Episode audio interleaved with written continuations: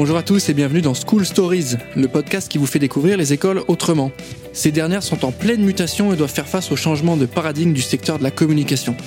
Aujourd'hui, les usages changent, les métiers aussi. Et quels sont les nouveaux enjeux de la communication? Comment relever les défis du numérique? Quelles solutions pédagogiques pouvons-nous apporter aujourd'hui? C'est pour répondre à toutes ces questions que nous allons interroger les différentes écoles du secteur. Et dans ce nouvel épisode, nous sommes avec Subdeluxe et notre invitée Barbara Lissa qui est enseignante à Subdeluxe, consultante en communication et CEO de Cafarnaum, la start-up. Merci euh, à vous euh, Barbara d'être avec nous aujourd'hui. Bonjour. On est ravis de vous avoir au micro de J'ai un pote dans la com pour ce nouvel épisode de School Stories. On va aborder ensemble le sujet de l'entrepreneuriat, de l'univers de la start-up et de la start-up premium du luxe également.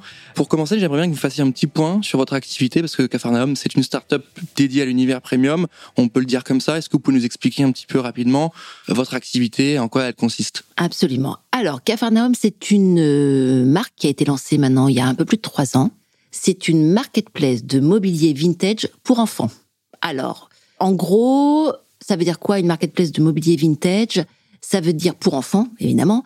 Euh, ça veut dire qu'en fait, on sélectionne euh, des vendeurs du mobilier qu'on remet euh, en ligne sur un site qui ressemble à un site un peu premium avec une très belle présentation et avec des produits qui sont des produits, on n'est pas sur le bon coin, en mm. clair. Tous les produits sont retravaillés avec une esthétique et on peut proposer donc aux jeunes parents des meubles qu'on remet dans la boucle. Donc on est à fond dans l'upcycling, on est à fond dans l'écologie, on rénove avec des produits éco-responsables et ça leur permet d'avoir un choix euh, dédié vraiment à l'enfant et de pas se perdre sur des grosses marketplaces où il y a des centaines de milliers de produits qui ne correspondent pas à, l'univers de l'enfant.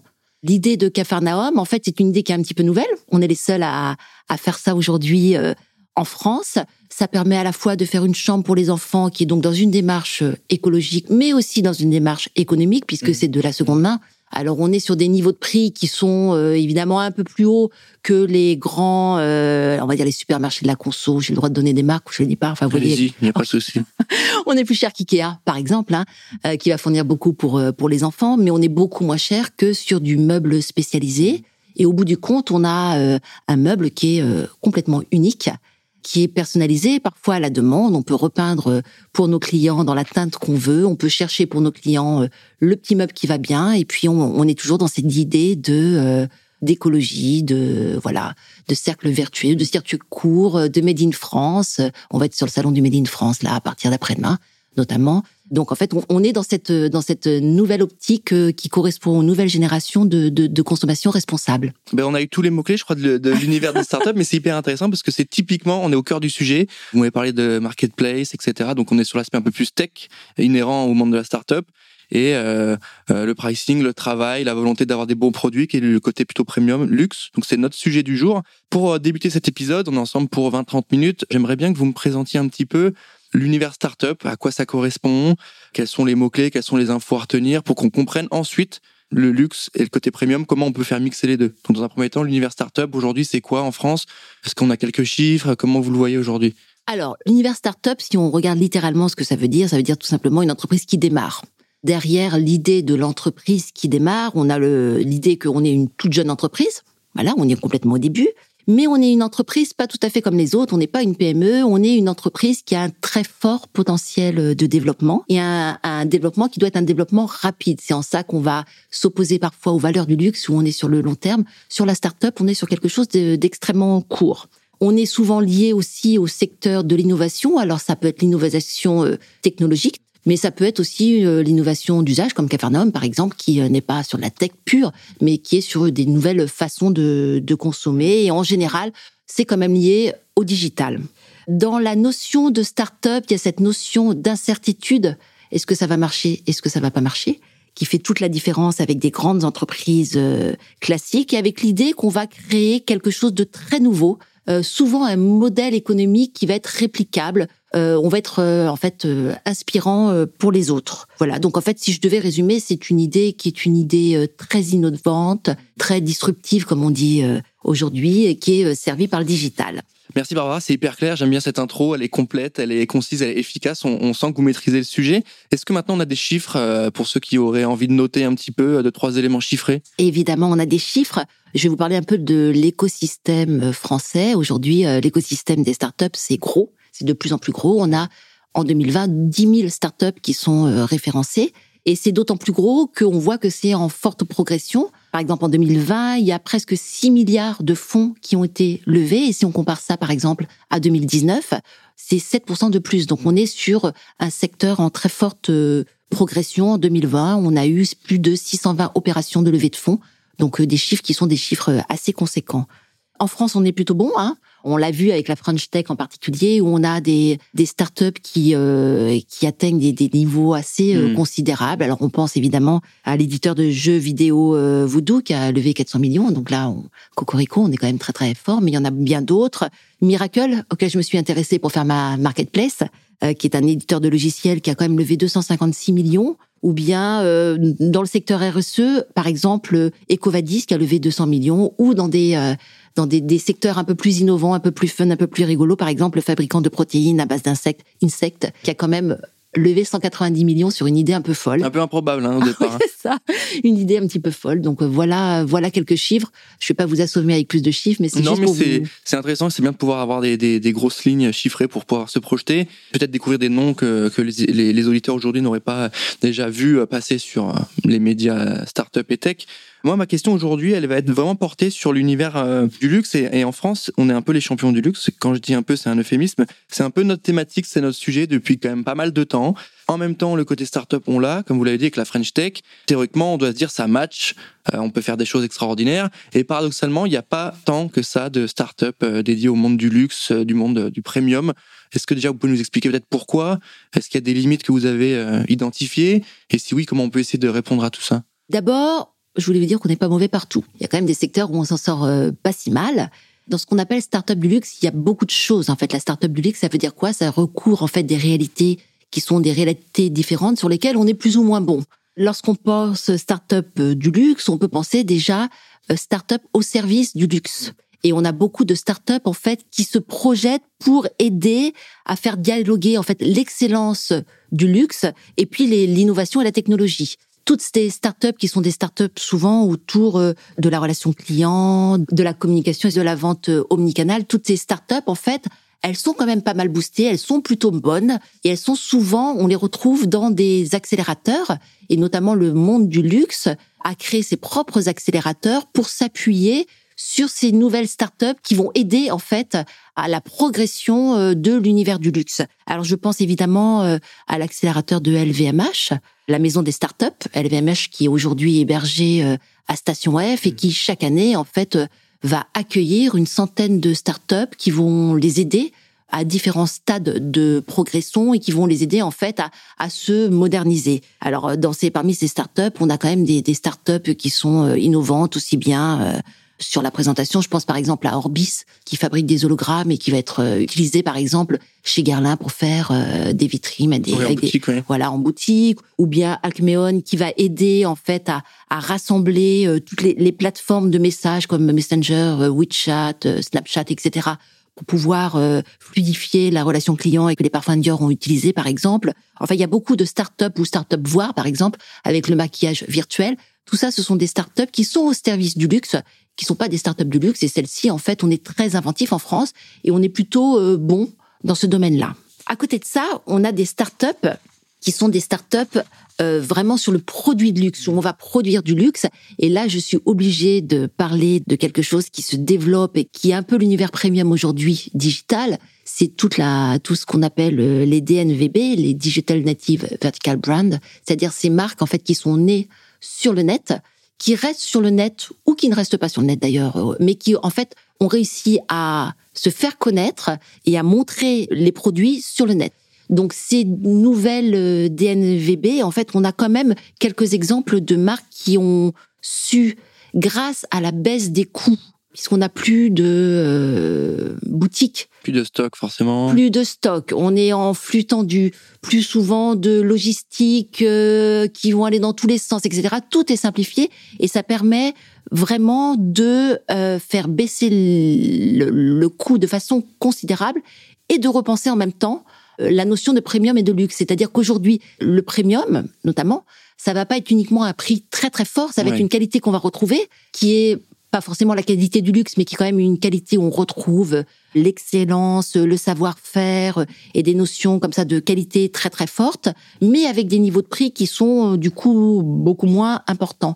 Donc dans ce domaine-là de, des produits de luxe ou des produits, on va dire, premium, on a quand même des maisons françaises qui s'en sortent hmm. pas si mal, comme par exemple Gemio, euh, qui a été le premier euh, bijoutier en ligne, qui s'est appuyé sur la technique, notamment la technique 3D, pour être capable de proposer quand même de la joaillerie complètement euh, façonnable avec, on pouvait par exemple choisir, on peut choisir une bague avec différentes pierres et les, nouvelles technologies 3D permettent de recréer la transparence, l'éclat, donc des choses très proches de la réalité. On a d'autres euh, startups, par exemple comme Belgueule, qui est très intéressant parce que ils sont ils sont partis uniquement sur la production de contenu avant de lancer une marque. Donc ça veut dire qu'on n'a pas une seule façon de se faire connaître dans le luxe ou dans le premium. On peut avoir un produit comme Gemio, on peut avoir une idée du contenu comme Bonne Gueule, ou on peut passer par des influenceurs qui créent leur marque. Je pense par exemple à Jeanne Delmas qui a créé sa marque Rouge, dont on parle euh, beaucoup aujourd'hui et, et, qui s'est fait connaître grâce euh, grâce au digital.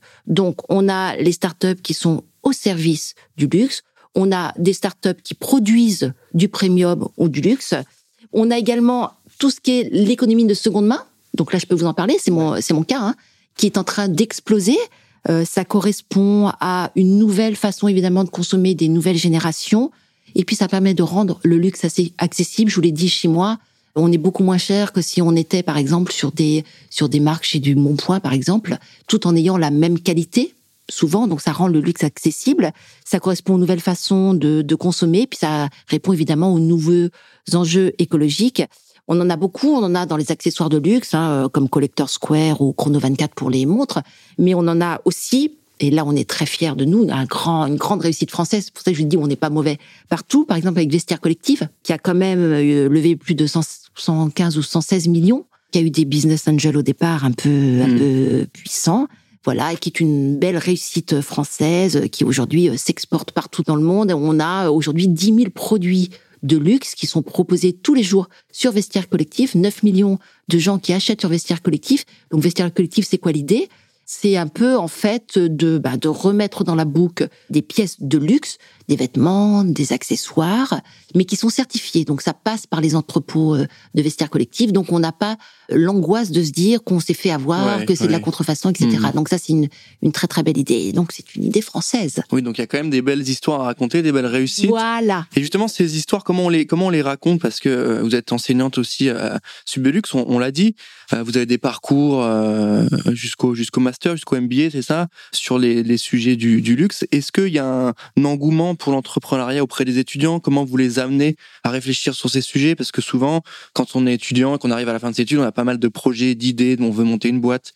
Et encore plus dans l'univers du luxe où euh, ça peut être intéressant de se lancer dans la mesure où il y a pas mal d'opportunités, notamment avec la tech. Comment vous les accompagnez sur ces sujets-là? Est-ce qu'il y a des, des cours précis, des cursus particuliers, euh, un état d'esprit? Alors, tout à fait. Donc, d'abord, je vais vous parler un peu de l'état d'esprit de la start-up et ensuite, je vais vous parler de ce qu'on fait à Sub Deluxe pour les emmener euh, à développer. Certains mmh. le font, leur propre start-up euh, en sortant. Il y a effectivement une culture start-up qui est extrêmement valorisée aujourd'hui auprès des jeunes. Alors pourquoi les jeunes aiment tellement le monde de la start-up? Parce que il y a le mot de, de liberté qui va avec. Euh, ils ont plus envie, les nouvelles générations ont pas envie de s'ennuyer avec euh, des patrons, avec une hiérarchie lourde. Ils ont envie d'être leur propre patron. Ils ont envie que ça aille très vite. Et c'est en ça que la start-up euh, peut les satisfaire, c'est-à-dire que dans les, le modèle traditionnel de l'entreprise, il y a des lourdeurs administratives, il y a de la hiérarchie qui fait que tout prend du temps.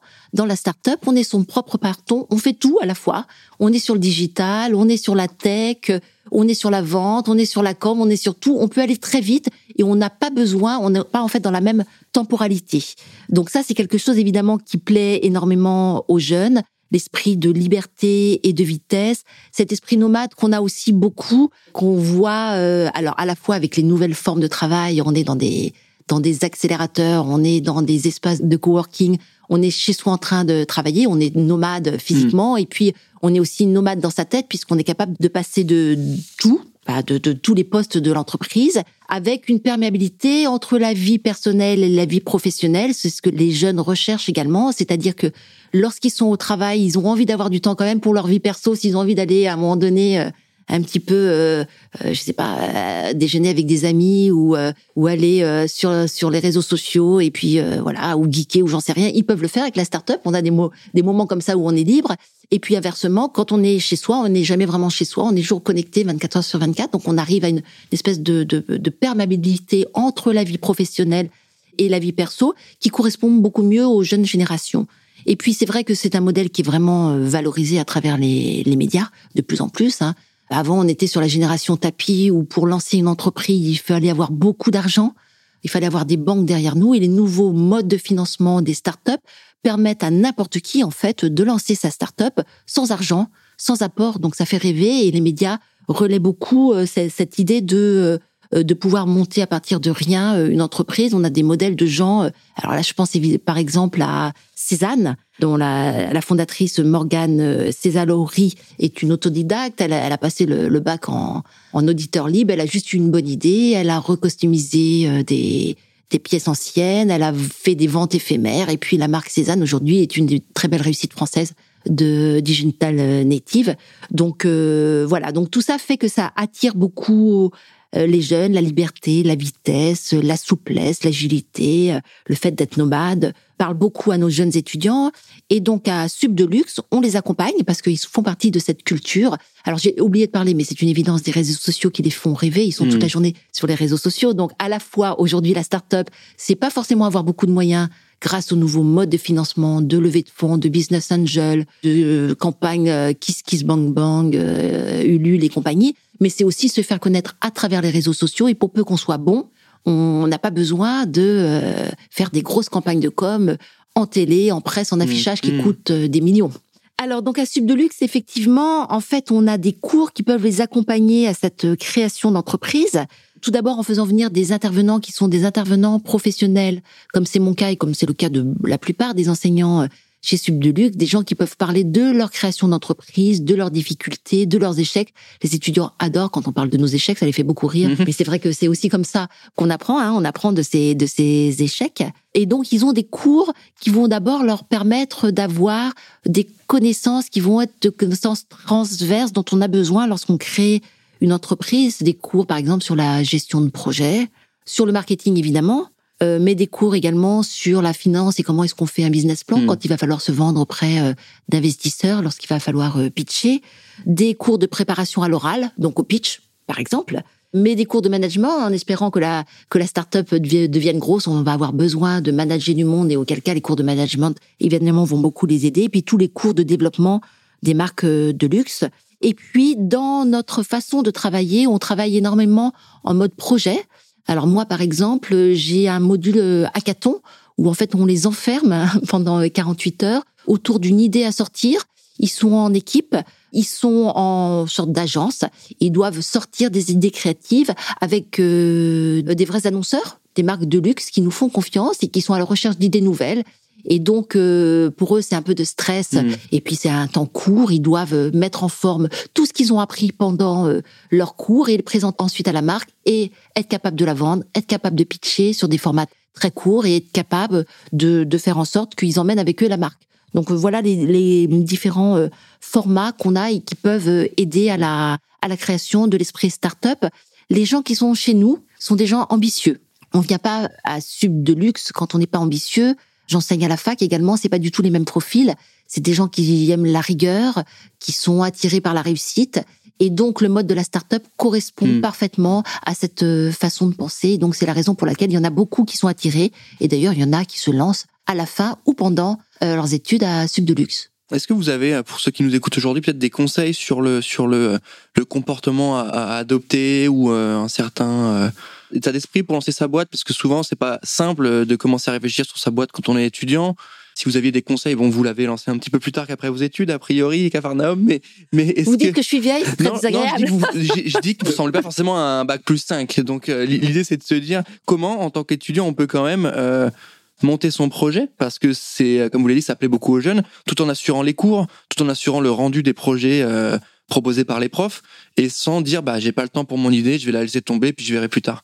Absolument. Alors d'abord, les jeunes aujourd'hui ne sont pas seuls. Il y a tout un écosystème autour de la start-up qui leur permettent d'être rassurés quand ils n'ont pas la chance d'avoir une longue carrière professionnelle comme moi euh, derrière eux, qui dans lesquels moi j'ai beaucoup appris au moment de, me, évidemment, parmi tous les postes que j'ai occupés auparavant, ils sont accompagnés. Ça les rassure. Le, principe de l'accélérateur, c'est quelque chose qui est extrêmement rassurant, puisqu'on les accueille dans un lieu, dans un lieu physique, mais également avec des séances de coaching, avec des experts qui vont les aider en fait à trouver des solutions, à faire un business plan, euh, euh, à comprendre euh, toutes les, les, les, les, enjeux du modèle qui auquel ils ont pensé, qui au départ est un modèle parfois un peu flou et qu'il va falloir affiner hmm. au moment où on va chercher notamment des fonds. Voilà. Donc il leur faut des qualités qui sont des qualités qu'on va toujours retrouver. La première évidemment, c'est la créativité. On ne peut pas réussir sa start-up si on n'est pas créatif parce qu'il va falloir choisir, il va falloir choisir d'abord un nouveau, une nouvelle idée créative et puis ensuite des nouvelles façons de communiquer quand on n'a pas d'argent. Il va falloir faire le buzz sur les réseaux sociaux, il va falloir trouver euh, des idées créatives pour se faire connaître. Donc la première euh, qualité qu'on demande évidemment, c'est la créativité. La deuxième qualité, je dirais que c'est certainement euh, la souplesse pourquoi la souplesse? Parce qu'en général, on part avec une idée et on arrive sur autre chose. Et donc, il faut être capable de se remettre en question et de faire évoluer son idée. On teste des choses, ça marche, ça marche pas, et donc il va falloir constamment se remettre en question et faire évoluer son idée. Donc euh, la notion de souplesse est très importante. Il faut pas partir en étant sûr de soi. Il faut être capable de se remettre en question. Oui, donc une notion aussi de d'effort évidemment, mais aussi d'humilité sur le. le Bien sûr, d'humilité, c'est tout à fait ça. C'est tout à fait ça. Moi, je, mon idée de base était très différente de celle que j'ai lancée ensuite, parce qu'en fait, je me suis rendu compte que mon idée de base, c'est pas en fait celle qu'attendaient les gens. Hmm. Voilà, tout simplement. Est-ce que le marché il est prêt? Est-ce que le, le, les usages sont faits euh? Est-ce qu'on comprend? Est-ce que tout ça? Donc, il faut sans arrêt se remettre en question. Une autre qualité qui est euh, indispensable, c'est la qualité de pugnacité. La start-up, ça marche rarement tout de suite. Voilà. Donc il faut s'accrocher. Ouais, il faut leur expliquer qu'il y a du, c'est en même temps un sprint, c'est en même temps un sprint et en même temps c'est avant que ça, ça explose, il y a tout un travail de marathon. Euh. Exactement. C'est un travail de marathon, c'est un travail de longue haleine. C'est simple ça de leur faire passer ce message-là, de dire euh, parce que on l'a dit, hein, ils sont, si ça va vite, ils sont rapides, et de leur expliquer que non, ça va pas tomber tout cuit, que non, c'est peut-être plus compliqué. Malheureusement, il y a plus de liberté que le CDI classique avec le patron mais que paradoxalement, c'est aussi plus de d'enjeux, plus d'engagement, moins de temps pour soi peut-être aussi. Est-ce qu'ils ont conscience de ça? Alors, ils n'ont pas forcément toujours conscience de ça, effectivement, mais quelqu'un qui est entrepreneur dans l'âme, en fait, est tout à fait prêt à hmm. s'asseoir sur énormément de choses pour réussir. Euh, L'avantage de la start-up, c'est qu'on va travailler sans avoir l'impression de travailler. En général, euh, on adore ça, on est passionné. C'est mon cas, c'est le cas de la plupart des start que j'ai pu rencontrer. Et donc, en fait, c'est tout à fait possible. Mais il faut s'accrocher parce mm. qu'il y a des échecs, parce qu'on n'arrive pas à avoir les fonds euh, comme on voudrait les avoir, parce que techniquement, on a pensé à une plateforme puis elle fonctionne pas comme avec les, fonctionnalités qu'on a imaginées. On a sans arrêt des échecs avec la start-up avant d'arriver, on espère, à quelque chose qui fonctionne. Est-ce que c'est plus dur, euh, l'univers de la start-up, le, déploiement dans, dans un contexte luxe et premium, parce que c'était plus exigeant ou pas forcément c'est les mêmes, c'est les mêmes sujets, c'est les mêmes enjeux, ou est-ce qu'on est quelque chose de plus compliqué parce que plus d'argent en jeu, les, interlocuteurs sont là depuis un peu plus, euh, plus longtemps sur le marché, avec des marques avec qui on travaille qui ont 100, 150 ans d'existence, elles sont peut-être un peu plus exigeantes que des marques un peu plus jeunes. Donc est-ce que monter sa startup dans le luxe, c'est plus technique et plus dur qu'ailleurs? Alors monter sa startup dans le luxe, effectivement, c'est c'est compliqué. C'est pour ça qu'on va parler plus souvent de premium, où là, grâce à toutes ces, digital natives, on peut exister. Le luxe, c'est quoi aujourd'hui? C'est un produit. Or, le produit, c'est un produit de. Les produits de luxe sont des produits qui sont issus de la tradition, sur lesquels il y a du savoir-faire. Donc, ça prend du temps et c'est totalement antinomique avec euh, la, on va dire, avec la culture de la start-up qui est une culture rapide. Les experts disent que pour monter une marque de luxe, il va falloir faire monter la désirabilité. On sait que c'est parfois totalement déconnecté de la réalité du produit et cette désirabilité, ça prend beaucoup de temps en moyenne, on dit 10 ans. Vous voyez bien qu'on n'est pas du tout dans l'univers de la start-up où il faut aller très vite et il faut être capable de prouver en 6 mois que votre modèle, c'est le bon. Sur le besoin aussi, peut-être. Sur les produits luxe, on n'est pas sur du besoin primaire. Exactement. Alors que la start-up, souvent, c'est une solution. Ma livraison en 5 minutes. Bon, je prends l'exemple le plus cliché, mais ma bah livraison en 10 minutes, bah, c'est mon besoin, c'est de livrer rapidement. Exactement. Exactement. Alors, comment est-ce qu'on fait justement quand on n'est pas sur de besoins primaires et comment est-ce qu'on fait pour recréer quand même cette impression de luxe quand on n'est pas complètement, bah, quand on n'a plus, euh, par exemple, des magasins euh, amiraux absolument superbes où on peut faire la démonstration de notre service client, de notre produit de luxe, etc. C'est beaucoup plus compliqué. Donc, euh, les startups qui sont liées au luxe, en fait, vont travailler beaucoup sur le service. Alors, c'est quoi le service quand on est une marque euh, digital native? C'est d'abord le site internet hein, qui va répondre quand même au code du luxe traditionnel, euh, avec des belles images, avec des vitesses de chargement qui vont très très vite, avec euh, l'emploi de couleurs comme le noir, avec des thématiques qui sont euh, l'évasion, le voyage, le savoir-faire, qui sont des thématiques qui sont chères au luxe. Et puis ça va être dans le service également, lorsqu'on reçoit du coup le produit à la maison, tous les cérémonials qui va autour hmm. de l'ouverture du paquet. Alors tout ça est boosté par la, la culture de l'unboxing où on voit toutes ces influenceuses en train d'ouvrir des paquets. Donc, il va falloir reproduire un petit peu ça. On est son propre influenceur. Hein. On est un peu euh, dans euh, au moment où on ouvre le paquet euh, dans quelque chose d'une démonstration. On ouvre le paquet, le paquet est dans un super packaging. On a un beau ruban. On a la petite carte qui va avec. L'expérience de marque aussi. Ouais, c'est l'expérience de marque exactement. La petite carte qui va avec, avec le petit mot personnalisé, le petit parfum qu'on va mettre dessus tout ça, eh ben, c'est ce qu'on va essayer de retrouver. Et puis le système de la livraison, comme on va en boutique, c'est rapide. Là, il va falloir euh, assurer proposer, assurer une livraison très rapide. Alors là, c'est intéressant parce qu'aujourd'hui, il y a beaucoup, comme vous le disiez tout à l'heure, beaucoup de services ultra rapides qui sont pas du luxe. Hein. Amazon, maintenant, on s'attend à voir le truc dans la journée. Flink, c'est nos courses en 10 minutes. Et eh ben nous, on est sur du luxe et on doit le faire euh, comme des produits qui sont des produits qui sont très très loin euh, du premium. Alors sur des produits qui sont des produits compliqués. Alors je pense par exemple à la marque Teddy Bear la marque de luxe de matelas, enfin de, tout ce qui euh, nuit avec euh, avec des qui donc ils se positionnent premium. Ils sont super malins. Eux, ils ont réussi parce qu'ils sont capables de livrer un matelas en une heure. Ils sont capables de le récupérer en deux heures. Donc, on voit bien que cette notion de service autour du luxe dans la livraison, c'est quelque chose qui va compter euh, hmm. énormément. Et vous l'avez expliqué hein, sur le positionnement d'une marque de luxe, ça prend du temps, c'est sur la durée. Et justement, Sub de Luxe, création en 1990, donc on arrive à peu près à 30 ans d'existence. C'est quand même euh, une marque qui est solide sur ses appuis aujourd'hui. Si on devait retenir une raison de vous rejoindre pour les, auditeurs de ce podcast, pourquoi rejoindre Sub Deluxe pour la rentrée prochaine?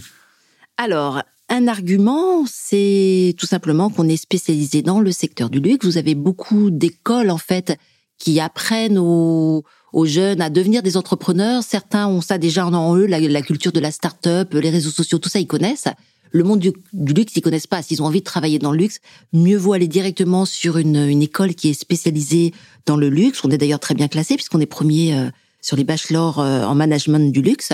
On trouve des, des, des masters dans beaucoup d'écoles de commerce sur le luxe, mais une école hmm. spécialisée purement dans le luxe, c'est la, réponse de Sub Deluxe. D'accord. Et aujourd'hui, Sub Deluxe euh, va du post-bac au euh, MBA, donc euh, bac plus 5, c'est ça? Pour ceux qui nous écoutent aujourd'hui, toutes les infos sur les candidatures, sur les dossiers d'inscription sont dispo sur votre page Sub Deluxe, sur J'ai un pote dans la com. Donc n'hésitez pas à aller checker tout ça. Évidemment, à poser des questions sur les réseaux sociaux de l'école. Je pense qu'ils seront ravis de vous répondre. Et je terminerai là-dessus en vous disant que chaque mois, vous pouvez avoir accès à une journée porte ouverte au sein du campus Sub Deluxe Paris. On arrive à la fin de cet épisode, Barbara. Merci vraiment d'avoir pris le temps de répondre à toutes mes questions. Merci à vous. Pour ceux qui nous écoutent aujourd'hui, n'hésitez pas à vous rendre sur J'ai un pote dans la com. Dans la partie école, vous aurez toutes les informations nécessaires. Merci à tous de nous avoir écoutés. On se retrouve rapidement pour un prochain épisode. À bientôt.